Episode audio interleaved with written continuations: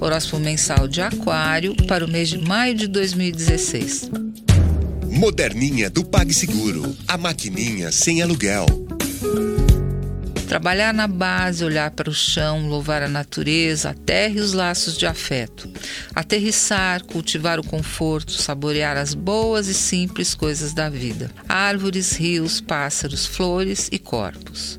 É aí que a natureza vibra em maio em resplendor. Então, menos teorias e mais sabor, menos abstrações e mais cor, menos voos mentais e mais talento culinário, musical, criativo, enfim. Conspiração de astros a favor de que você construa ou toque em frente alguns planos de se estabelecer melhor no seu próprio corpo, próprio espaço vital.